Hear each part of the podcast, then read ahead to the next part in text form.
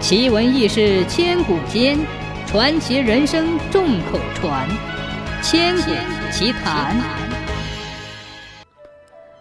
很久很久以前，在西湖南边的一座山脚下，住着兄妹两个，哥哥叫春生，妹妹叫秋姑。父母临死时留给他们三亩租田，一间破屋。兄妹俩起五更落半夜的耕种着这块田，总想着多打点粮食。可是秋天的谷子刚熟，财主就来收租子，交了租子，剩下的就不够吃了。没有办法，兄妹俩只好喝汤吃粥，苦挨苦熬的过日子。有一年大年三十儿，有钱的财主家满桌摆着鸡鸭鱼肉，春生家呢？只剩下一小盅米了，秋姑就煮了一碗稀粥给哥哥吃。春生说：“我不饿，妹妹你吃吧。”秋姑说：“我不饿，哥哥你吃吧。”兄妹俩你推我让，谁也不肯吃。这时候鹅毛大雪漫天飞舞，北风呼啦啦的吼得可怕。风雪里来了一个乞讨的老婆婆，她头发斑白，衣衫褴褛。拄着一根拐杖，一步一缠的边走边叫：“北风天呐，白雪地哟，善心的人呐，可怜可怜我老太婆吧！”这沙哑的声音传进了破草房，兄妹两个听得清清楚楚。秋姑说：“哥哥，你听多可怜呐！”春生说：“妹妹，我们叫他到这里来吧。”说着，急忙开门出去。把这陌生的老婆婆扶进了屋子，秋姑忙给她掸落身上的雪花，春生端起那碗让了半天的稀饭给她喝。老婆婆在他们家宿了一夜，第二天雪停了，她才起身告别。临走时，老婆婆拿出一块白绫送给秋姑，说：“姑娘，用你灵巧的双手把这块白绫绣起来吧。”幸福注定是给勤劳善良的人的。秋姑接过来一看，只见那白绫上淡淡的描着一只凤凰。于是秋姑白天黑夜的绣着这幅白绫。她用红色的丝线绣凤头，用黑色的丝线绣凤眼，用金色的丝线绣凤翼，用五彩的丝线绣凤尾。绣啊绣啊，绣花针刺破了他的手指，鲜血染在白绫上。他就在上面绣起了火红的太阳和朵朵白云。他从立春绣到立夏，终于把凤凰绣好了。这幅凤凰图真是美呀！那凤凰仰着头，朝着天上火红的太阳，就像活的一样。兄妹俩把它挂在屋子里，越看越高兴，越看越喜爱。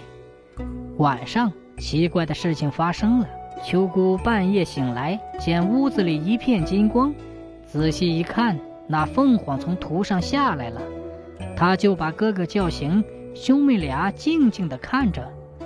只见凤凰在屋子里走了几圈，又回到了那幅白绫上去，金光也随着消失了。第二天早晨，秋姑起来扫地，在地上捡到一只金凤蛋，兄妹俩就把它卖了。买了几亩田和一头黄牛。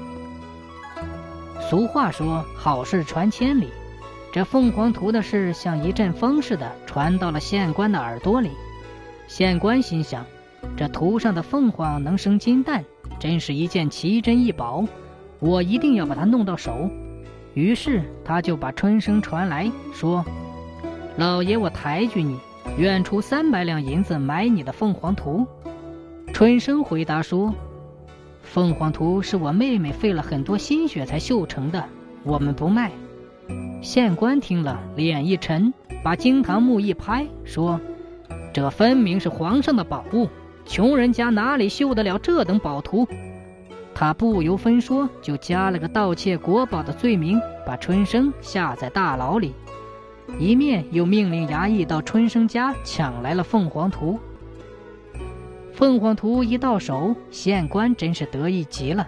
他左看右看，连饭都忘记吃了，乐得哈哈大笑。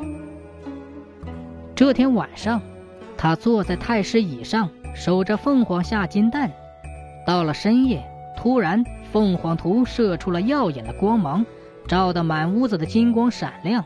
那凤凰果然从图上下来了。他以为凤凰要生蛋，忙蹲下身子去看，哪知凤凰气汹汹地向他扑来，没头没脑地乱捉，痛得他在地上乱滚乱喊：“燃人呐！救命呐！”衙役们闻声赶来。凤凰早已“哗”的一声冲出了窗户，朝山上飞去。